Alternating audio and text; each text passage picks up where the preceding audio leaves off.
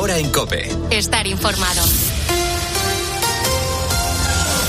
Se investigan las causas del incendio del edificio de Valencia. La última actualización de esta noche es que la Brigada Científica de la Policía Nacional ha determinado que son nueve el número de cadáveres hallados en el interior del bloque, uno menos de lo que se había anunciado a primera hora de la tarde, lo que implica que continúa habiendo una persona desaparecida. La cifra de muertos por el momento no ha sido mayor gracias a personas como Julián, el conserje del edificio que se que dedicó durante todos aquellos momentos a ayudar a los vecinos. Se lo explicaba Pilar Cisneros en la tarde de COPE. Me dediqué a bajar gente para abajo y los bomberos vinieron enseguida, pero fue todo muy rápido el fuego corrió mucho, mucho, mucho corrió. Llegó un momento que había tanto humo, tanto humo, y hay gente que se ha quedado, por desgracia, se ha quedado dentro. Los bomberos llegó un momento que no me dejaron subir. Y me dijeron los bomberos que me quedara en el patio de la entrada, por si ellos necesitaban algo, me lo pedían. Lo primero fui a por los mayores. Estuvimos llamando a, a los vecinos a ver quién, quién localizamos, a quién no. Cerca de 400 personas han perdido sus casas y más de 100 han sido reubicadas en hoteles. El miedo, la impotencia y la tristeza son algunos de los sentimientos comunes de quienes lo han perdido todo. Carmen Lavallén. Tristeza, angustia, pesadillas, flashbacks del incendio, molestias gastrointestinales, dolores de cabeza, estallidos de furia o de rabia son reacciones normales en quienes sobreviven a las llamas. En esta situación, según explica en COPE el psicólogo de emergencias Jesús Linares, esto es lo que podemos hacer. A veces no hay que decir nada. A veces lo único que hay que decir es, lo siento mucho, estoy aquí, te voy a ayudar en todo lo que puedas. Yo no sé cómo puedo ayudarte, pero aquí estoy para que tú me pidas lo que necesites. El objetivo es que las víctimas puedan ir normalizando sus vidas e integrando el trauma vivido en su trayectoria y cada persona tiene un ritmo que debemos respetar. Se ha levantado el secreto de sumario en la causa por la que fue detenido Coldo García, el exasesor de José Luis Ábalos. La denuncia de la Fiscalía y el auto judicial a los que ha tenido acceso COPE ponen el foco en su incremento patrimonial tras la adjudicación de los contratos de mascarillas. Patricia Rossetti. Un incremento notable que no se corresponde con los ingresos de sus actividades oficiales, explica Anticorrupción tras analizar la información laboral y tributaria. Coldo García pudo utilizar a su familia como su mujer, su hija menor de edad y su hermano para ocultar la verdadera titularidad del patrimonio injustificado. Se refiere la querella a la compra de tres inmuebles en Benidorm y uno de ellos a nombre de su hija cuando tenía dos años. Anticorrupción se fija en el aumento de ingresos en efectivo en los años posteriores a la venta de las mascarillas y le llama la atención que disminuyan las disposiciones en efectivo, algo que denota la posible existencia de otra fuente financiera de origen desconocido. Se refiere además a una caja fuerte de la que habla con su mujer y de la que habrían cogido dinero en efectivo. La trama de Coldo García obtuvo unos 16 millones de beneficios. Parte de las ganancias terminaron en una cuenta de una empresa en Brasil y parte de las plusvalías fueron destinadas a la compra de fincas rústicas en Orense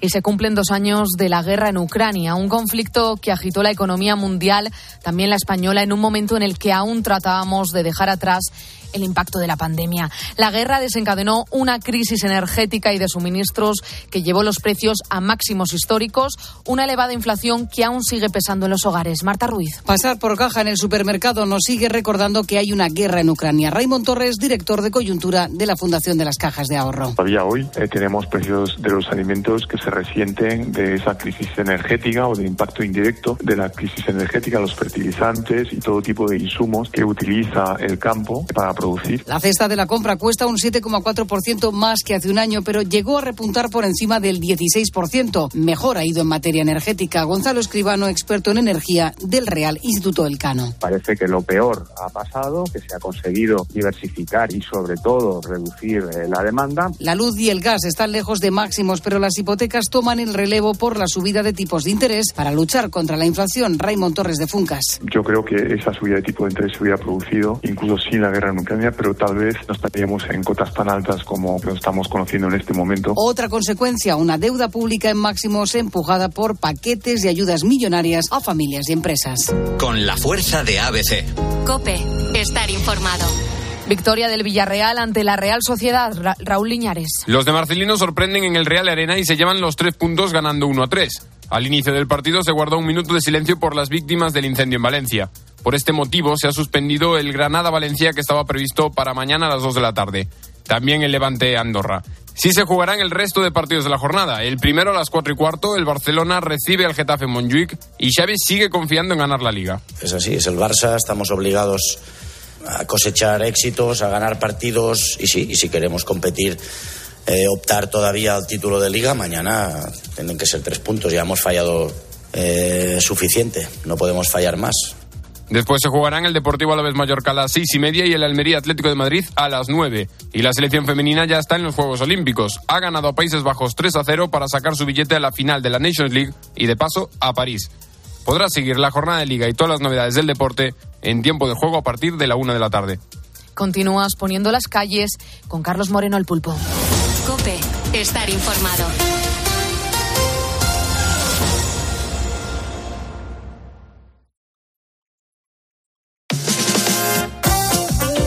Carlos Moreno, el pulpo. Poniendo las calles. Cope, estar informado. Nos vamos al cine para verlo con otros ojos. En alguna parte, no sabemos dónde, está tu madre biológica. ¿Es usted Cynthia Parry? ¿Quién eres? Es que no puedo ser tu madre, ¿a que no? ¿Por qué? Bueno, mírame. Yo no pedí a nadie nacer. No, ni yo tampoco pedí nunca tenerte. La vida no es justa, ¿verdad? Tengo cosas que arreglar. Que mi vida. Secretos y mentiras. Todos sufrimos. Bueno, pues él ya está aquí en la cadena Copen poniendo las cañes. Está desgreñado, hay que decirlo. Está con la chaqueta arrugada y con la corbata torcida. Jerónimo José Martín, crítico de cine de Cope y 13. Muy buenas noches, Jero, y gracias por poner las calles con nosotros. Buenas noches, Pulpo, y gracias a ti por ayudarnos todos los días a liberarnos de los secretos y las mentiras. Mmm, qué buena pinta tiene esto. No entiendo muy bien el motivo por el que nos traes Secretos y Mentiras de Michael Leitch. Hoy debemos hablar sí o sí de esta magnífica película por tres razones. Primera, porque hoy celebramos el Día Mundial de la Justicia Social, instaurado por la ONU en 2007, y la justicia social es el gran tema del nuevo cine social británico, cuyos líderes son Ken Loach y Mike Leigh, el director de Secretos y Mentiras. Segundo, porque hoy cumple 81 años y le enviamos 81 millones de felicidades este magnífico cineasta, actor y dramaturgo inglés, nacido en Welbling, Hartfield, en Inglaterra, el 20 de febrero de 1943, activo como cineasta desde 1991 y que precisamente la semana pasada anunció que su nueva película se titula Hard Truths, duras verdades se podría traducir, que ha sido coproducida por la productora española Media Pro, eh, que se rodó en Londres durante 2023 y que se estrenará a finales de 2024. Eh, por su parte, Secretos y Mentiras es la obra maestra de Mike Lake y con ella ganó la Palma de Oro en Cannes, el Premio Internacional de la Crítica y el Premio Ecuménico en este festival prestigioso, así como las nominaciones a los Oscars a Mejor Director y Guión Original. Eh, de este modo superó el altísimo nivel, ya que tenía otras grandes películas suyas anteriores o posteriores, como La vida es dulce, Al revés, Happy, un, un cuento sobre la felicidad, otro año, o Mr. Turner. En total, Leigh ha recibido 82 premios y 119 nominaciones, incluidos tres premios BAFTA, galardones en los festivales de serie A europeos, es decir, Cannes, Berlín y Venecia, y siete nominaciones al Oscar. Todavía no ha ganado ningún Oscar, ese es un desafío que le falta. Y en 1993 fue nombrado oficial de la Orden del Imperio Británico. Mm, qué barbaridad. Eh, ¿cuál, ¿cuál, podríamos decir, Jero, eh, que fuese la, la, tercera razón para hablar de secretos y mentiras? Pues que hoy, fíjate qué casualidad, es también el cumpleaños, en este caso el 78 cumpleaños, le enviamos 78 millones de felicidades, mm. de la protagonista de la película, ah. Brenda Blessing, nacida el 20 de febrero de 1946, es decir, tres años justos después de Mike Leigh, en Rasmore, Inglaterra. Uh -huh. Está activa como actriz desde 1975 y ha ganado 21 premios y 42 nominaciones, incluido el Globo de Oro, el BAFTA y el premio en Cannes a la mejor actriz por Secretos y Mentiras, así como dos nominaciones al Oscar, otras tres a los BAFTA y otras dos a los Globos de Oro. Por esta misma película y por otras, como Little Boys, RKO 261, Billón de Sí, Orgullo y Prejuicio, Expiación más allá de la pasión o London River y también es oficial de la Orden del Imperio Británico desde 2003, así como Mike Leigh, que era por sus aportaciones al cine, en ella las razones fueron por sus servicios al teatro, porque uh -huh. ella sobre todo es actriz de teatro. En todo caso tampoco tiene un Oscar, o sea, a los dos, a Mike Leigh y a Brendan Blessing, les, fa les falta el Oscar. Ujú. Otra cosa que me llama mucho la atención, Jero, eh, es, no sé, eh, el no recordar eh, en concreto el argumento de esta película, de Secretos y Mentiras, porque seguro que tiene que tener un argumento y potente. Pues mira, el magnífico guion que lo escribió el propio Mike Lake está ambientado en el Londres de su época, de 1996, eh, en concreto en dos barrios de esta ciudad, uno de clase media y otro de viviendas populares, que es donde discurren las vidas de dos hermanos ya maduros. Una es Cynthia, que es Brenda Blessing, el otro Maurice, Timothy Spall, eh, vidas de ambos que están marcadas por dos hechos vergonzosos que mantienen en secreto y que va a ser, digamos, como el McGuffin o el impulso de toda la intriga de la película. Ella, madre soltera de escasos recursos, es una mujer neurótica, ingenua, que malvive como puede con una hija rebelde y malcriada, que odia el ambiente que la rodea y su ingrato trabajo, porque es barrendera municipal, la hija. Y Maurice, por su parte, es una bellísima persona, eh, dirige un rentable estudio fotográfico con muchos clientes, vive también, vive más o menos cómodamente, él mejor que su hermana, ¿no? Pero está bastante frustrado eh, con algo relacionado con su esposa. Eh, los dos hermanos se quieren y se ayudan mutuamente, pero hay algo entre ellos que dificulta una relación normal.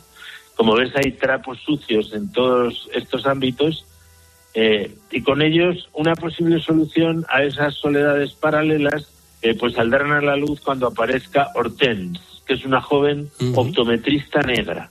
Y todo se resolverá en una tensa fiesta de cumpleaños que en mi opinión es absolutamente antológica. Hombre, me imagino que tal y como estás describiendo la película aquí en Poniendo las calles, Jero, eh, esta película tuvo que tener una, una acogida especial, ¿no? Eh, en, en aquella época, ¿qué tal acogida tuvo? Pues mira, tuvo una acogida muy buena porque en taquilla funcionó genial. Costó 4,5 millones de dólares, como todo el cine social es bastante barato, y recaudó en todo el mundo 54 millones, 12 veces más. En cuanto a galardones, Secretos y Mentiras recibió un total de 36 premios y 47 nominaciones, ya hemos citado sus distinciones en el Festival de Cannes de 1996, Palma de Oro, premio a la mejor actriz, Brenda Blessing, y premios Fipresti del jurado ecuménico, eh, su éxito en los BAFTA, premios a la mejor película británica y guion original de un total de siete nominaciones, y en los Globos de Oro, donde Brenda Blessing fue elegida mejor actriz de drama de un total de tres candidaturas. Pero no ganó ninguno de sus cinco nominaciones al Oscar, la- que fueron potentes además, a mejor película, director, actriz, Brenda Blessing, actriz secundaria, Marie-Jean Baptiste y guion original. Eh, es sorprendente esta película, fíjate el éxito que tuvo en España, que recibió el Goya a la mejor película europea, el premio San Jordi a la mejor actriz extranjera, Brendan Blessing, los premios Alfa y Omega de 1997 a mejor película extranjera, director y actriz, el premio Secán de, la, de los eh, periodistas andaluces del cine a la mejor película extranjera y la nominación a la medalla del Círculo de Escritores Cinematográficos en esa categoría. Y desde luego la película en todo el mundo fue recibida con entusiasmo por la crítica, pues realmente es potente, ¿no? De hecho, hoy son positivas el 96% de las 45 reseñas reunidas en Rotten Tomatoes que le dan una calificación media de 8,7 sobre 10. Yo ya puesto, le subiría el 9. Es lo que yo le puse desde el primer momento. O sea, que a ti me imagino que te parece una película sobresaliente tal y como la estás describiendo aquí en el programa. Así es. Para mí, eh, este mm, acerado, porque es un drama potente, un drama costumbrista bastante duro, ¿no? Es la mejor película de Mike Lake y una de las mejores películas dramáticas de finales del siglo XX. Porque Lake resuelve con una maestría singular realmente tanto el desarrollo narrativo como la recreación vis- visual. Es una historia muy coral, está plagada de fuertes aristas dramáticas y es muy fácil que este tipo de historias se te vayan, te flaquee por un personaje o por una de esas aristas que se te vaya o se quede corta o se pase, ¿no? Pero sin prisas y con un realismo de estos desnudo muy cercano al de Ken Loach, Danny Boyle, otros directores británicos también con inquietudes sociales, esto muy de cámara en mano, eh, pues la, la cámara de, de Leigh eh, exprime hasta la lágrima, a veces con largas tomas fijas o planos secuencia también arriesgadísimos, eh, cada una de esas emotivas situaciones en que pone a sus mm, personajes, todos ellos maravillosos, superhumanos, encarnados por unos intérpretes excelentes, muchos de ellos, lógicamente, fogueados en el teatro, y que están tan involucrados en sus papeles que no parecen actores profesionales. O sea, tú ves así la peli, si no conoces a los actores, parece un documental, ¿no? de, de la autenticidad que tienen, ¿no? Eh, vamos, tiene tal autenticidad y tal vigor que hay una, una docena, por lo menos, de secuencias que echan chispas, o sea, y que implican al espectador, pues eso, hasta la lágrima en muchos casos, ¿no? Eh, todos los actores están soberbios, pero hay que destacar sobre todo a los dos hermanos, a Brenda Blessing y a Timothy Spall, que son dos de los mejores actores británicos de toda la historia, ¿no? Ujú. Eh, Jero, son las 3.25, 2.25 en Canarias. Eh, ¿Consideras que esta es una, una gran película de fondo por sus planteamientos o no? Sí, sí, esto es la ventaja que tiene, claro, porque todo ese alarde visual interpretativo del que hemos hablado se oxigena con eficacia el golpe de humor, la vida es agridulce, la vida es tragicomedia o dramedia, como se dice ahora, y además todo ese despliegue adquiere entidad por la profunda disección que hace la película de aspectos capitales de la condición, de la condición humana. Eh, él no deja de mostrar, a veces de un modo descarnado, sobre todo en los diálogos, la confusión moral que sufren sus personajes, pero a la vez desde una perspectiva optimista, lo cual le aleja, por cierto, del cinismo de otros directores de su escuela y de su generación, pues aboga sin complejos por la sinceridad, el amor, el perdón, la comprensión en las relaciones familiares, como condiciones esenciales para poder compartir y sobrellevar los sufrimientos de la vida. De hecho, él, él dijo, eh, la familia puede hacernos sacar lo peor que llevamos dentro, pero al final debemos volver a ella porque aún no hemos inventado nada mejor. Y creo que está bastante bien tirado por su parte. Desde luego que No es sí. de extrañar, por tanto, que Secretos y Mentiras esté incluida en la lista de grandes películas del prestigioso crítico Roger Ebert y también en las mil y una películas que debes ver antes de morir, que es un libro, eh, digamos, emblemático, editado por Steven Schneider después de haber eh, pedido opinión a un montón de críticos de todo el mundo. ¿Qué, qué tal fue el rodaje de esta película, Jero? Porque tiene, tiene muy buena pinta, al margen de que también hay su puntito de sufrimiento y tal. Eh, ¿qué, qué tal fue el rodaje? Pues se realizó en White House Way, en Sudgate, en Londres eh, y en otras localizaciones de la capital británica, entre el 29 de mayo y el 12 de agosto de 1995. Parece ser que fue muy bien, no hay noticias así negativas, ¿no? Ley se lo había currado mucho, porque ya el guion se había inspirado en personas cercanas a él, que habían tenido experiencias relacionadas con la adopción, lo que le permitió un gran realismo ya desde el guion. Y además aparecen muchos actores habituales de Leigh haciendo cameos en la película, la mayoría como clientes de, del personaje del fotógrafo Maurice. Eh, y luego, como en todas las películas de Ley, las actuaciones se crearon a través de meses de intensa improvisación del director con cada actor. Aquí hay división de opiniones, porque eh, por entonces se dijo que el secreto de la espontaneidad de los actores, a veces apabullante, porque realmente es muy apabullante, radicaba en que ellos solo conocían eh, la historia de su propio personaje y no toda, porque ignoraban su relación concreta con el resto de personajes hasta la propia filmación. Se dijo incluso que Marianne Jean Baptiste y Brendan Blessing no se conocieron antes de rodar el antológico plano secuencia de casi ocho minutos. Es una burrada de plano secuencia en el que sus personajes se encuentran en un café. O sea, es decir, ni ella, ninguna de las dos sabía qué relación tenían sus personajes. Y es el punto de inflexión, el plot point que se llama, de toda la película, ¿no? Más tarde, Leigh matizó un poco ese supuesto método de improvisación. O sea, diciendo que, bueno, que sí, que ya que algo sabían de por dónde iban los tiros. Pero la cara de sorpresa de Brenda Blessing cuando Marianne Jean Baptiste le dice lo que le dice, no digo más, eh, parece que es que la ha pillado ahí mismo. O sea, tiene tal, tal autenticidad que te sorprende que, que haya sido eh, entrenado antes o, eh, en fin, no sé, ensayado antes de algún modo.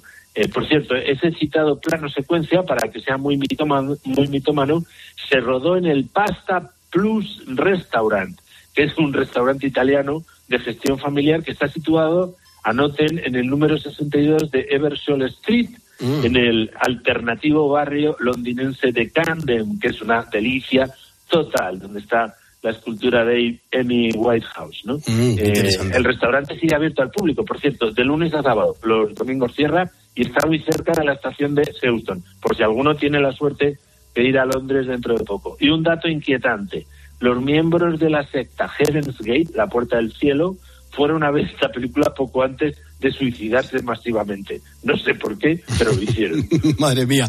Oye, Jero, antes de que te vayas, por favor, eh, cuéntanos un poco algo de la banda sonora. Ya sabes que a mí me gustan las películas que, que tengan, tengan su, banda sonora un peso específico importante y yo creo que Secretos y Mentiras algo tendrá que contar musicalmente hablando. Bueno, te digo sobre todo que cuesta un montón encontrarla porque eh, de, de, hecho, durante eh, mi intervención hemos estado escuchando dos temas de la partitura de Secretos y Mentiras, que es lo que he encontrado, y una selección de temas musicales de, otra, de otras películas de Mike Leigh, todos ellos compuestos efectivamente por el londinense Andrew Dixon, nacido en 1945 y solo ganador de un galardón relevante, que es el Premio Europeo 1988 al Compositor de Cine del Año, por su partitura para la película Grandes Ambiciones, también de Leigh. Fuera de sus colaboraciones con el director británico, solo ha compuesto las bandas sonoras de las series televis televisivas Theater Box y eh, Summer Season. Y de la película La Otra América, buena película, por cierto, del año 1995, del cineasta serbio Goran Paskaljevic. Uh. Qué interesante, Jero. Pues eh, si te parece, la semana que viene continuamos. Te doy las gracias por poner las calles con nosotros y te mando un abrazote. Gracias a ti, Pulpo, y a todos los ponedores. Seguiré indagando en mis complejos conflictos existenciales. ¡Wow! Jero, siempre tan interesante. Adiós, cuídate mucho. Escuchas Poniendo las calles. Con Carlos Moreno, el Pulpo. Cope, estar informado. Julio, ¿cómo está? Buenos días.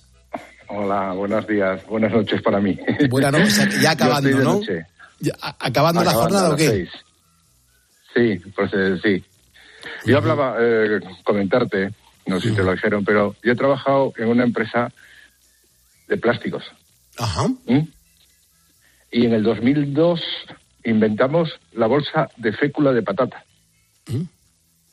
Es decir, el plástico, como sabes, se desintegra a los 400 años.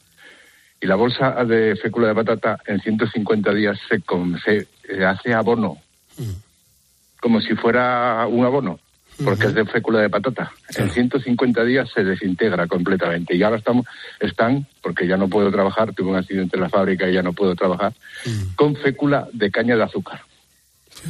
Te quiero decir, el, el- el problema de esta bolsa, por ejemplo, el mayor supermercado de Francia es Carrefour. Desde el 2005 no usa bolsas de plástico, solo usa bolsas de patata. ¿Eh? Y la diferencia está en el precio. Una tonelada de pellets, del pellets este que hubo por el mar estos días, Sí, sí, sí. una tonelada vale 300 euros. Y una tonelada de fécula de patata vale 3.000.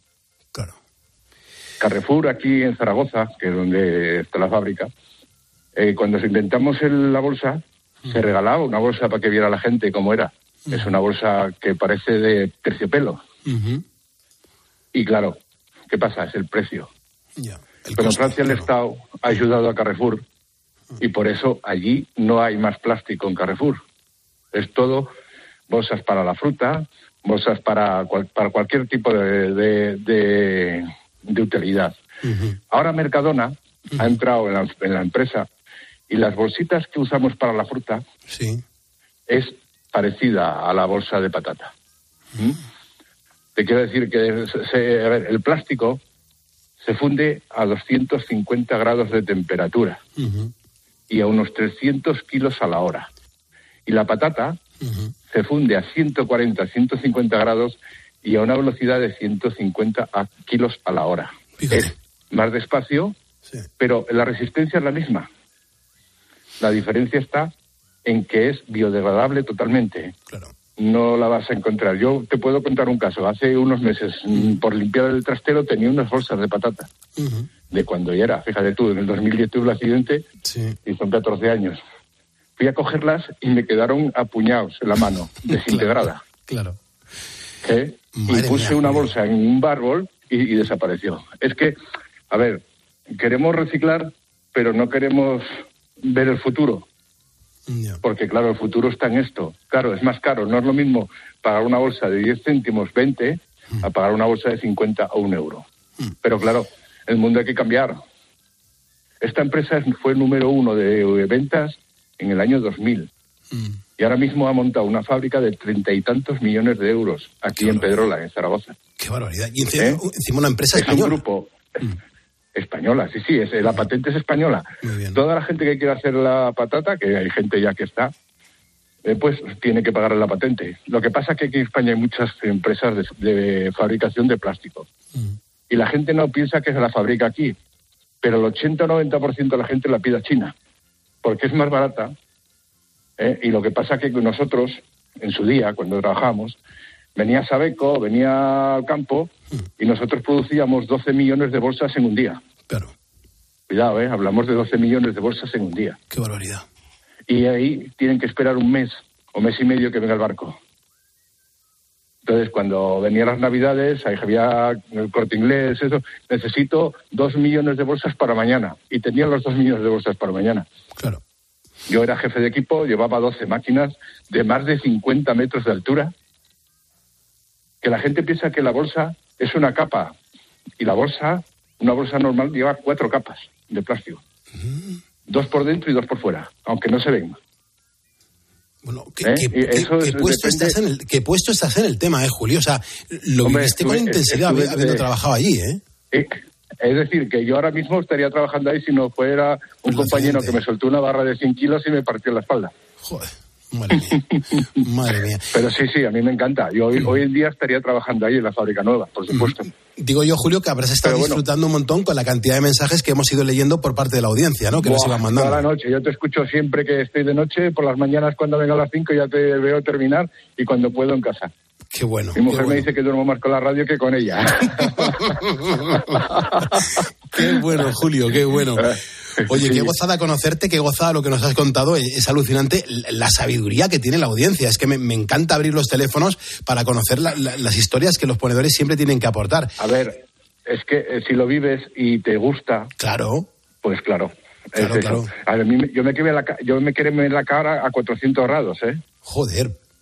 Me saltó plástico a 400 grados de una máquina porque me dejó un mecánico un, tem- un termostato a 400 grados. Gracias a Dios, no me el plástico te quema, pero enseguida Hmm. llegué a la- al hospital y me puse una venda y quedé nuevo. Madre mía.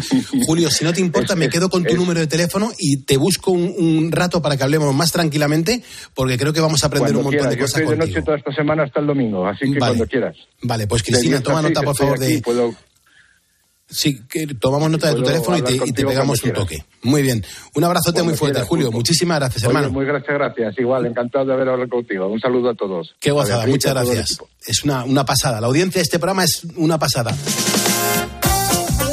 Escuchas Poniendo las calles. Con Carlos Moreno, El Pulpo. Cope, estar informado. ¿Y tú qué Escríbenos en Twitter, en arroba cope y en facebook.com barra cope. Soy de tiempo de juego y claro que me gusta vivir el deporte como si estuviera en el campo. Soy de tiempo de juego y cuando saludo digo hola, hola. Soy de tiempo de juego y sé que con Paco, Lama y todo el equipo, las risas están aseguradas. Se ha traído Miguelito unos anteojos. Ah, sí, sí, sí, míralo. Me los estoy poniendo. Hay que venir preparado. Paco, con esto es que ven menos todavía. Este fin de semana, más deporte. Hola, hola y risa. El problema es que no sabe utilizarlos, pero son buenísimos.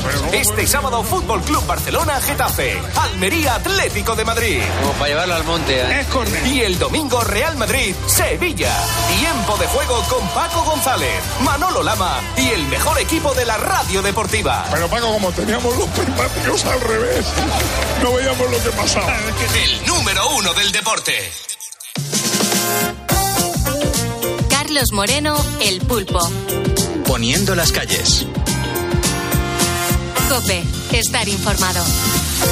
Y esta noche, pues, eh, yo creo que hay que presentar a, a Bridget, ¿no? Porque seguro que conoces a Bridget porque ya es mundialmente conocido su diario. Y, y por si acaso, te cuento que esta es una, una mujer de mediana edad que es muy trabajadora y sobre todo es a, a quien le cuesta cuidarse tanto física como emocionalmente.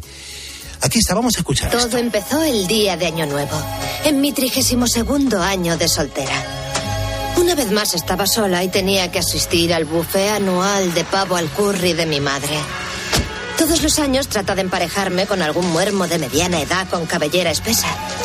Y me temía que este año no sería una excepción. Así es como empieza la película El diario de Bridget Jones.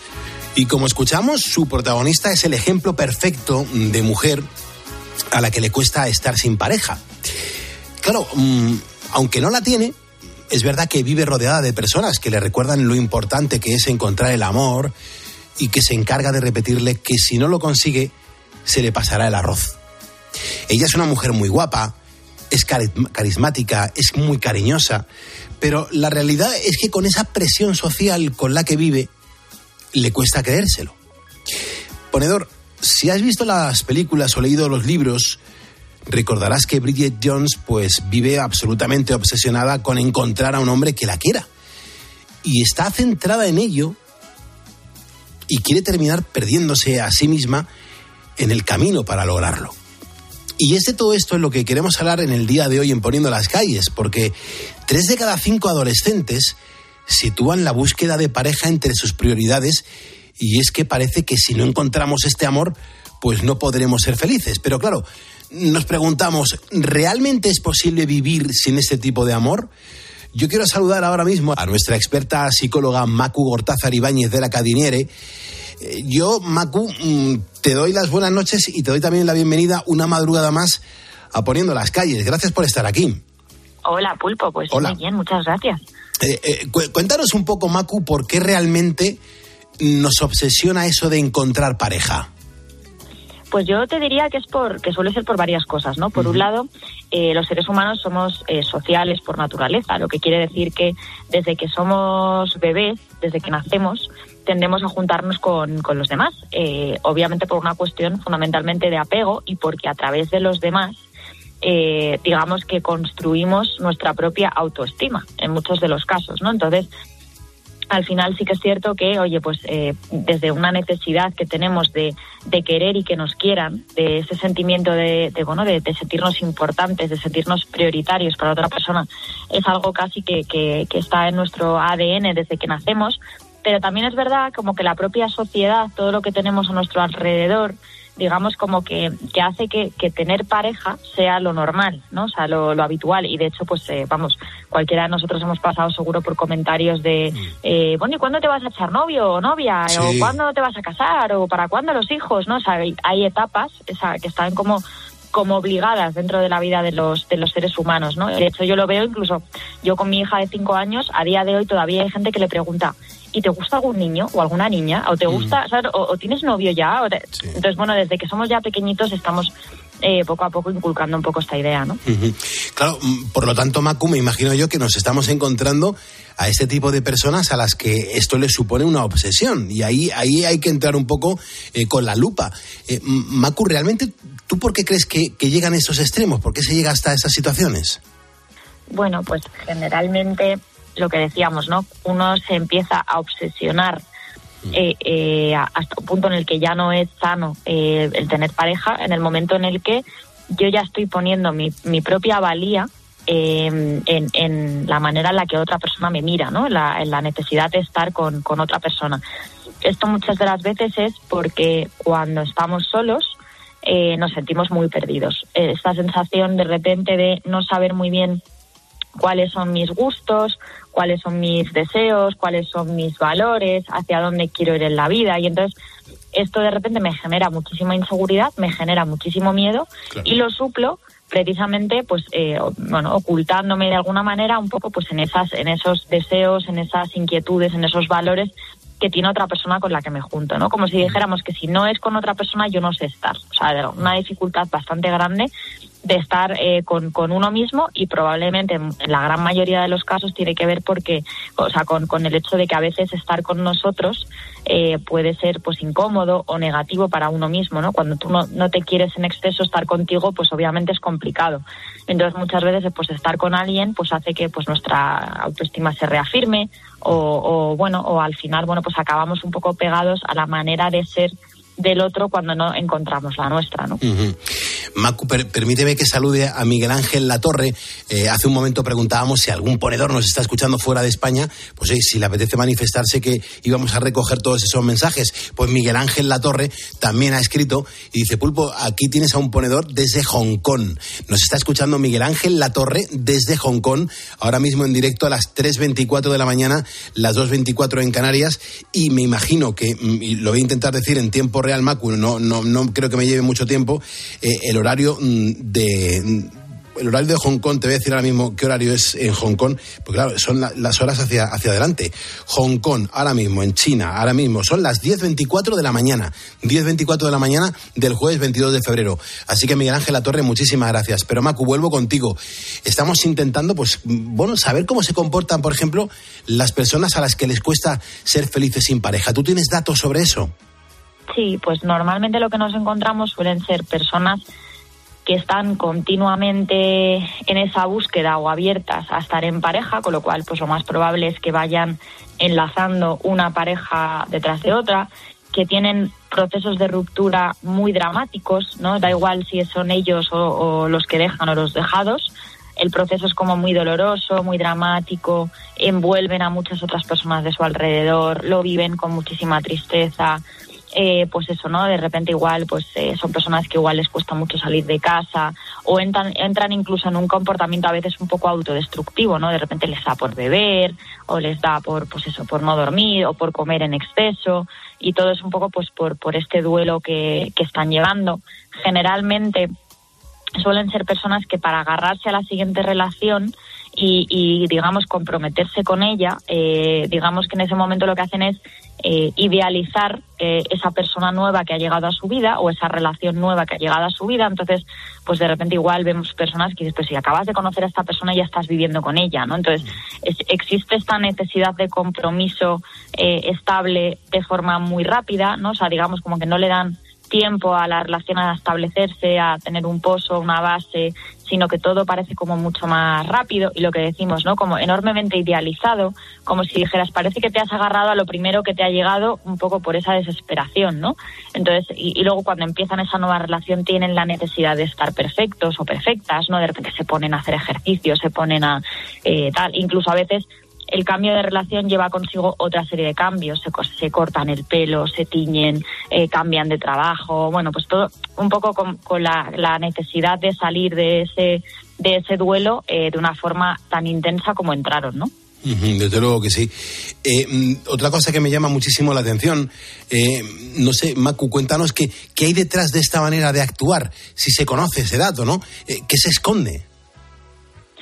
Pues normalmente, pues eso, por un lado, pues una, digamos, una inseguridad bastante grande que tiene que ver, pues probablemente con, con eso, ¿no? Con, con necesitar de los demás eh, pues para, para poder estar con uno mismo, ¿no? Y esto pues fundamentalmente viene cuando tú creas tu propia autoestima, cuando tú creas tu, la propia visión que tú tienes de ti mismo a través de los ojos de los otros, ¿no? Entonces, eh, si tú desde pequeñito siempre has, eh, bueno, has eh, considerado que tú vales en función de lo que tú haces por los demás o lo que los demás hacen por ti, ¿no? Digamos un poco el sentimiento que tienen los demás hacia ti, siempre pues obviamente vas a ir necesitando esas relaciones eh, para poder confirmar eso, ¿no? Entonces digamos que al final lo que esconde, sobre todo lo que hay, suele haber eso, una incomodidad o una insatisfacción con uno mismo que hace que pues estar contigo mismo 24 horas al día pues sea difícil. Y a veces no es ni siquiera porque eh, haya un odio o una sensación negativa con respecto a uno mismo sino que muchas veces simplemente es que como no me conozco no sé muy bien lo que quiero y esa sensación de no saber muy bien lo que quiero me asusta una barbaridad pues prefiero seguir a estar con alguien que me ayude un poco a pues eso, ¿no? A confluir o a pegarme a esa otra persona y me haga un poco estar un poco más tranquilo con, mis decisiones o con aquellas cosas que, yo entiendo o que creo que quiero, ¿no? Estamos poniendo las calles en la cadena COPE. Yo soy Carlos Moreno del Pulpo. Te lo digo más que nada por si mañana te preguntan qué programa de radio nocturno escuchaste hace unas horas. Pues poniendo las calles en la cadena COPE que presenta y dirige Carlos Moreno del Pulpo. Es importante este dato. Eh, Macu, interesantísimo si por favor nos cuentas cuáles son las consecuencias, porque aquí hay que hablar de consecuencias, que pueden derivarse en el entorno de estas personas tan especiales? pues generalmente lo que suele pasar es, es, es que la, la, gente que está alrededor suele percibir a estas personas, pues eso, como muy eh, sentimentales, mm. como muy sensibles. sensibles eh, incluso llega un momento en el que estas personas a veces incluso son un poco que cansan, ¿no? Son un poco agotadoras porque al final eso como todo se vive de forma muy intensa, como parece que no quieren estar, eh, pues eso, ¿no? Siempre, siempre queriendo estar con otras personas. Eh, entonces al final es fácil que el mundo gire a veces en torno a ellas, ¿no? Entonces las personas puede ser que se cansen, ¿no? Al final de siempre estar escuchando la pena, siempre, dale, incluso generalmente suelen eh, tener un lenguaje relativamente negativo hacia ellas mismas, ¿no? Como que no son capaces, como que para eso no valen, como que, ¿no? Un poco, un poco en esta línea y esto a veces pues puede llegar a cansar.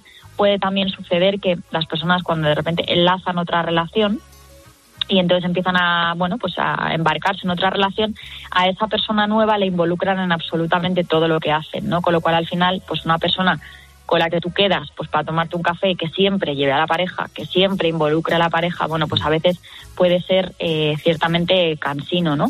Entonces, pues eso, hay, hay veces que lo que generan, pues eso, es una mezcla entre lástima, porque al final pues te da ternura que estén en esa situación, que no se fíen de sí mismos, que no se quieran lo suficiente como para no necesitar a alguien constantemente, pero a la vez también es pues muy cansado, ¿no? Entonces, Macu, ¿cómo consideras que podemos darle una vuelta a todo esto y, no sé, eh, eh, encontrar una solución para arreglarlo sin sufrir eh, menos y sufrir menos? Bueno, yo creo que, que, es una vuelta de tuerca que es complicada, pero por supuesto no es, no es imposible. Eh, lo que pasa que, bueno, pues uno tiene que, que ser dolorosamente consciente de que, oye, pues hay una dificultad para estar solo y que lo que hay que hacer es, pues oye, ir empezando a, a, descubrirse a uno mismo, ¿no? Y no es necesario que tú rompas una pareja a propósito para hacer esto, porque hay mucha gente que no está en ese punto y que, oye, pues hay cosas que se pueden ir haciendo antes de pues tomar una decisión drástica de dejar a alguien, ¿no? Obviamente, si estás en un momento en el que pues se acaba de terminar una relación, pues es buen momento para y, bueno, investigar o redescubrirte, pero si no es así, no pasa nada. Yo creo que hay pequeñas cosas que podemos hacer, como, oye, me voy a levantar por la mañana y voy a pensar en, oye, si yo escogiera para mí, ¿qué desayunaría? ¿Qué sería lo siguiente que haría ahora? ¿Qué me pondría de ropa? Oye, pues si yo me voy a ir al cine con mi pareja o con una amiga, o con... ¿qué película sería la que quisiera ver yo? ¿no? O sea, empezará a ver un poco, oye, pues cuál es mi lugar, qué sería lo que realmente me apetece y empezar a hacerme preguntas de, oye, si yo lo que quería era ver esta película, ¿por qué me he ido a ver esta otra? Claro. Eh, porque al final, bueno, cuando yo empiezo a hacerme preguntas, yo puedo probar, venga, la próxima vez voy a probar a decir, oye, a mí me apetece esta otra peli, ¿no? O a mí me apetece este otro plan. Y entonces, a base de empezar a probar, a empezar a probar, empiezo a ganar seguridad en mí mismo o en mí misma y eso pues va a hacer, obviamente, que necesite menos a los demás y me necesite más a mí mismo, ¿no? Desde luego que sí. Macu, no te quito más tiempo, ¿eh? Te metes aquí unas palizas para estar poniendo las calles que, que no te lo imaginas. Macu Gortázar Ibáñez de la Cadiniere. Una semana más te agradecemos tu participación aquí en Poniendo las Calles, que nos viene muy bien todos estos consejos. Muchas gracias, Macu. Pues muchas gracias a vosotros. Escuchas Poniendo las Calles. Con Carlos Moreno, El Pulpo. Cope, estar informado. El humor yo creo que es fundamental para la vida. Aquí intentamos hacer lo que, lo que podemos a estas horas. Eh, y, y, sin la risa yo creo que sin el chiste también y sin el buen estado de ánimo mmm, no podríamos sobrevivir. Y eso lo sabemos perfectamente los ponedores. Y siempre hemos creído que se trata de una facultad exclusivamente humana. Pero claro, ¿y si te digo que los chimpancés y otros monos son capaces también de usar el humor con sus congéneres? Esto te aseguro que no es un chiste, es que esto es ciencia. Y como siempre que hablamos de ciencia, ya te lo decía antes, nos lo tiene que contar Jorge Alcalde, que es todo un experto. Jorge, muy buenos días y sobre todo, cuéntanos un poco a los ponedores qué es eso de que los monos también están contando chistes. Muy buenos días, Pulpo. Buenos días. realmente que los chimpancés cuenten chistes no se ha podido demostrar. Uh -huh. Pero sí parece, según una investigación que nos acaba de llegar y que, y que realmente es sorprendente, uh -huh. que algunos simios superiores, los chimpancés, los gorilas, los bonobos, por ejemplo, sí que tienen sentido del humor, o por lo menos podría parecer que tienen comportamientos que a priori se identifican muy bien, se parecen mucho a los comportamientos que los seres humanos tenemos cuando consideramos que estamos contando un chiste o utilizando una ironía o manteniendo una relación de humor con otra persona. Mm, puede que no sean idénticos, idénticos a los nuestros, pero parece que estos animales también utilizan el humor para relacionarse entre ellos. Em, e, entonces, Jorge, cuéntanos un poco a, los ponedores, ¿cómo se ha llegado a esta conclusión? La investigación se ha realizado después de mm, estudiar vídeos, centenares de horas de vídeos de estos animales, tanto en cautividad como en libertad, durante meses y meses y meses. Y los científicos lo que han hecho es intentar buscar si hay algún patrón de comportamiento, algún gesto, alguna relación entre, entre individuos de la misma familia que no responde a lo que hasta ahora conocemos como una relación necesaria para la supervivencia. Por ejemplo, que no tiene que ver con el apareamiento, con la defensa de territorio, con el establecimiento de comunicación para alimentarse entre unos y otros, eh, para las relaciones propias de limpieza o higiene que los chimpancés se hacen también entre ellos, ¿no? Por ejemplo, pues quitarse las pulgas o quitarse los parásitos han buscado si existiesen algunos de estos gestos que no están catalogados en lo que hasta ahora conocemos y si además se repiten consistentemente en algunos escenarios. Y han descubierto que sí, que efectivamente hay gestualizaciones que no sabemos muy bien para qué sirven, que utilizan siempre en los mismos casos los chimpancés, los bonobos, los orangutanes o los gorilas y que pudieran, pudieran estar relacionados con una broma, con un intento de comunicar algo sin esperar a cambio una respuesta concreta. Es decir, una especie de gesto inútil, entre comillas, que podría ser realmente un gesto irónico, un gesto de humor. Em, Jorge, ¿y sabemos si esto es propio mm, solo de algún tipo de animales en concreto o no se sabe nada todavía? De momento solo se ha eh, investigado con estos animales y es que además creemos que solamente puede haber existido en, estos animales tan cercanos a nosotros, los eh, primates superiores, que de hecho comparten con nosotros el origen evolutivo. Hace unos 13 millones de años debió de existir algún tipo de especie que es la antecesora, por un lado, de la rama humana, de la que nosotros descendemos, y por otro lado de aquellos primates superiores de la que ahora descienden chimpancés, bonobos, orangutanes, etc. Es decir, ese ancestro común ese abuelo común de chimpancés y de humanos eh, puede que sea el que ya tenía los genes predispuestos para que en el futuro se desarrollase algo parecido al sentido del humor. En nosotros posiblemente evolucionó con más fineza, con más profundidad, eh, con más capacidad de comunicación y en los primates superiores quedó reducido a algunos tipos de gesto que todavía son un misterio porque los científicos no saben muy bien para qué sirve. Uf, joder, es que te haría mil, te haría mil preguntas, ¿eh, Jorge? Entonces podemos averiguar mm, el sentido que tiene, el, no sé, eh, ¿para qué sirve el humor? Efectivamente, esa es la gran pregunta. ¿Para qué sirve el sentido del humor? Sabemos que todos los comportamientos, tanto humanos como de los animales, como los chimpancés, tienen que tener alguna razón de ser. Eh, algo que no funciona, algo que no te permite sobrevivir, termina desapareciendo a lo largo de la evolución. ¿Por qué el sentido del humor está presente? Parece ser que no solamente en los seres humanos. ¿Y para qué ha servido? Bueno, evidentemente una de las razones principales es para cohesionar socialmente al grupo. El sentido del humor puede que sea una especie de lubricante que nos permite, tanto a nosotros como a otros animales, pues eh, estar más cercanos, mm. conocernos mejor unos a otros. O quizá para oxigenar nuestra mente para realizar acciones que no tienen directamente una, una respuesta inmediata, que no tienen un valor aparente y que sin embargo nos permiten que nuestro cerebro tenga también una actividad no siempre relacionada con sobrevivir, con alimentarse, con aparearse, que es lo que básicamente configura las emociones o, los, o, las pulsiones de los seres vivos en el planeta. Realmente el gran misterio es efectivamente ¿para qué sirve entonces el ser humor, el, sentido del humor? el sentido del humor. Eh, precisamente hablando de eso, ¿no? El humor de los animales, Jorge, es que me, me parece súper interesante. Eh, ¿El humor de los animales es similar al nuestro? Estamos hablando de sentidos del humor muy diferentes. Evidentemente no es ni mucho menos comparable al sentido del humor humano. De hecho, no sabemos siquiera si los chimpancés se ríen. A veces que vemos que tienen gestos como levantar el labio superior y mostrar la dentadura que parece una risa humana y que posiblemente no lo sea. A veces incluso es mucho más amenazante, mucho más peligroso. Mm. No tiene nada que ver si existe el sentido del humor en, los animales, que todavía esta investigación está por, por demostrarlo, no tendría nada que ver con el sentido del humor humano, con la ironía, con la capacidad de, de, decir cosas absurdas que no tienen sentido, de reírnos de nosotros mismos. Sin duda, todo eso los animales no son capaces de hacerlo. ¿Y, tú crees, Jorge, que ellos entenderían nuestro humor? pues sería muy bonito que ellos también entendiesen nuestro sentido del humor. Eh, Es muy probable que no lo hagan, porque no tienen esa capacidad de abstracción. De hecho, es muy posible que si nosotros nos comportamos, por ejemplo, con una mascota, con un perro, con ironía, eh, con incoherencias, le estemos eh, pues mandando unos mensajes más negativos que positivos, ¿no? Las mascotas necesitan un comportamiento cierto, estable, con autoridad suficiente para saber qué es qué les estamos pidiendo y qué estamos deseando de ellas y para entender qué desean ellas de nosotros, ¿no? Eh, no, sin duda el sueño de entendernos entre ellos y nosotros a través de los chistes, me temo pulpo que está todavía muy lejos.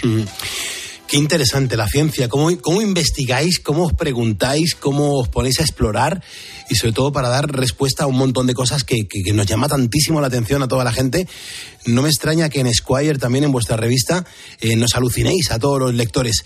Yo creo que es increíble todo lo que se va descubriendo sobre las capacidades de los animales que llamamos no racionales. De verdad, Jorge, vaya historias y vaya sabiduría. De, verdad, un abrazo muy fuerte y que pases un buen día. Gracias, Jorge. Pues ha sido un placer, como siempre. Ya sabes que me encanta hablar de ciencia a estas horas de la mañana, así que nos vemos muy pronto. Hasta otra. Hasta otra, Jorge. Muchísimas gracias. Escuchas Poniendo las calles. Con Carlos Moreno, El Pulpo. Cope, estar informado. Cristina, ¿cómo estás? Muy buenas noches. Buenas noches, Pulpo. ¿Qué tal, hombre? ¿Qué haces despierta ahora? Pues que soy azabata jubilada y tengo el sueño cambiado. Duermo de día y por las noches estoy despierta escuchando el programa entero. Desde cuando estaban los búhos, tiempo de juego, que soy muy futbolera, a, a Herrera Cope. Duermo cuatro horas diarias, luego escucho la tarde, escucho el expósito, pero vamos, vosotros sois los líderes. Pero bueno, ¿y por qué, por qué dedicas tanto tiempo a la radio? Cristina, ¿qué te da la radio? Me llena la vida, me acompaña muchísimo. Vivo sola con mis dos perros, los perritos que tengo, Bupi y Pelucho, y me llena la vida la radio. Me gusta mucho más que la tele. Qué bueno, por favor. Y, y- y estás, dices que estás ahora recién jubilada. Sí. Ajá. ¿Y, y por qué te has jubilado? ¿Por tema de edad? lo echo de menos. Por la, no, por la espalda. Por la espalda. Eh, Estás ahí delicada de la espalda en este momento, ¿no? Bueno, lo he estado siempre. Lo que pasa es que eh, me camelé al médico cuando hicimos las pruebas de ingreso y me dejó entrar. Pero ya no podía más. ¿Y, y crees que ha sido el trabajo el que ha desgast- ha desgastado tu espalda? Sí, porque por ejemplo el avión no vuela en horizontal, vuela siempre con el morro un poco hacia arriba. Entonces ir tirando de los carros, ir frenando los trolleys, ir bajando los containers de la, del gali, de la cocinilla, pues eso son muchos trabajos de peso, mucho tiempo de pie, que no es nada bueno para la espalda. Claro. Pero vamos, que todavía lo echo de menos. Ya me imagino. Porque, Cristina, por, por esta mm, descripción que nos acabas de hacer aquí en directo en COPE, eh, intuyo que eres, eres o has sido azafata de vuelo. Sí, de Iberia. Y muchos años. Pues sí, desde los 23. Fíjate, ¿eh? son años. ¿Y con qué ilusión se entra eh, a trabajar en una aerolínea? ¿eh? Pues mira, yo he mamado Iberia desde que nací porque mi padre era abogado de Iberia. Entonces he tenido Iberia en la sangre porque nos, él era secretario de la IATA y nos traía, siempre viajaba muchísimo con mi madre y siempre nos traían algo. Hasta nos trajeron una cotorra de Montevideo. Bueno. En un cucurucho de papel. y, y bueno, pues tengo muchas anécdotas. Me lo he pasado genial volando. Claro que sí, Cristina. Y mm, fíjate que hoy precisamente el programa va un poco de, mm, de los materiales con el que están hechas la- las cosas que nos rodean. Eh, volar durante tanto tiempo, yo siempre he oído que eso era incluso hasta peligroso para la radiación, por ahí tan cerca del sol y mm, tanto tiempo en el avión, yo siempre he oído que la gente que trabaja en los aviones tenían que tener mucho cuidado con la radiación. Pues eso no lo había oído, pero sí, por ejemplo, el amianto, los guantes que usábamos cuando hacíamos las prácticas y los que llevábamos a bordo, las- lo- el curso de refresco de salvamento, eran de amianto para apagar incendios. Claro, claro. Pues, pues fíjate, de eso estamos hablando. ¿Tú, tú sabes a ti de, de qué están hechas las cosas que te rodean, Cristina?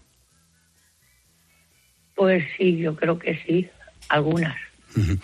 ¿Tú ahora mismo en casa, en qué parte de, en qué parte de la casa estás? En el salón, ¿Con la luz encendida? pequeñita. Sí, claro. Con la luz encendida. ¿Y a la derecha qué, qué tienes? Pues a la derecha tengo mi escritorio y estoy sentada en el sofá para que no ladren los perritos. qué bien. Muy bien. Entonces, y, eh, delante me imagino que tendrás un televisor o ni siquiera tienes tele. Sí, tengo una tele enorme, pero solo veo el fútbol. Pero pongo de fondo la copa. Qué bien, qué bien. Bueno, y, y- tú sabes de qué está hecha, por ejemplo, la televisión? ¿Qué materiales lleva y todo para que nos demos cuenta de las cosas que encima tienen tanto valor por ahí detrás y que son importantes de reciclar? Pues la verdad es que sinceramente, si te soy sincera, no. Bueno, hoy en este programa lo He vamos a ir contando. oído hablar mucho de las baterías de litio, Claro. que son muy contaminantes, los coches eléctricos, y luego las baterías es muy difícil reciclarlas. Mm. Yo tengo un coche de gasolina Y estoy encantada con él. Claro. ¿Y de dónde eres, Cristina? No me has dicho de dónde eres. Madrileña, ¿Y de qué parte de Madrid? Madrid Chamartín. Ah, muy bien, muy bien, muy bien. ¿Y cuándo pretendes quedarte dormida? Pues a las nueve. Nueve de la mañana. Sí, me echaré de 9 a 11 porque tengo peluquería de mis perros a las 12 Ujú. y luego esta tarde me echaré cuatro horas. Y ese es tu día a día, así te organizas. Sí, así me organizo con mis niños que está aquí pensando que él también quiere participar. Y hasta el día de hoy no habías conseguido el diploma oficial de ponedor de calles. No, y me hace mucha ilusión. ¿Y dónde lo vas a Lo poner? sigo siempre. ¿Dónde lo vas a poner, cielo? Y encima de la tele. Te- ¿A ti te importaría que un día te hiciese una visita en vez de, en vez de enviarte el, el diploma por correo? mm, que fuese un día a tomar un, un café contigo, si, si me lo permites y si me invitas. Estás invitado desde ya, vamos. Porque Vale, tengo te- millones de anécdotas, millones no, pero miles de anécdotas de mi vida en Iberia. Te lo digo por conocerte. Me pareces una persona muy peculiar, que, que amas la radio, que llevas la vida al revés precisamente para disfrutarla cuanto más mejor. Y me apetece hacer un- ese esfuerzo, ¿no? A- a- acercarme y entregarte el diploma en, en mano. Pues para mí sería un honor. Vale, pues lo vamos a activar ahora con, con Cristina Platero, nuestra productora. Lo pondremos en marcha y la semana que viene yo me acerco un día, nos hacemos una foto, te grabo un poquito y, y te entrego en mano el diploma. Me- Ha sido un placer conocerte, Ay, Cristina. ilusión, Pues estoy deseando conocerte en persona. Bueno, pues ya, ves, ya verás, vas a ver, pues mira, mejor haberte quedado en la radio. Cuídate, Cristina. Y ya sabes que eh, escuchando la radio se está como en casa, ¿verdad? Pues sí, yo me siento en casa, me siento acompañada siempre. Muy bien. Pues sigue así, cielo. Que pases una bonita noche. Muchas gracias. Bueno, igualmente, muchas gracias. Feliz noche. Feliz noche. I wonder how, I wonder why. Yesterday you told me about the blue, blue sky, and all that I can see is just a yellow lemon tree. I'm turning my head up and down. I'm turning, turning, turning, turning, turning around, and all that I can see is just another lemon tree.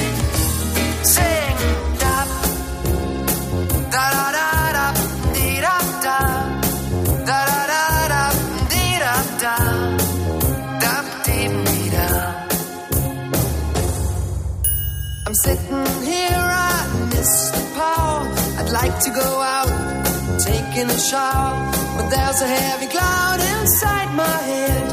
I feel so tired, put myself into bed. Well, nothing ever happens, and I wonder. Isolation is not good for me. Isolation, I don't want to sit on a lemon tree. I'm stepping around in the desert of joy. Maybe anyhow I'll get another toy and everything will happen. And you wonder, I wonder how, I wonder why. Yesterday you told me about the blue, blue sky, and all that I can see is just another lemon tree. Turning my head up and down. Turning, turning, turning, turning, turning around. And all that I can see is just a yellow lemon tree. And I wonder, wonder, I wonder how, I wonder why. Yesterday you told me about the blue, blue sky. And all that I can see.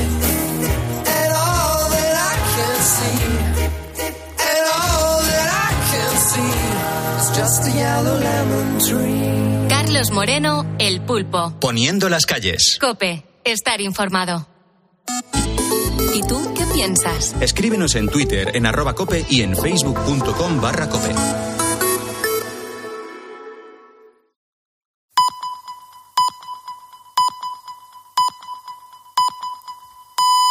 Las cuatro, las tres en Canarias.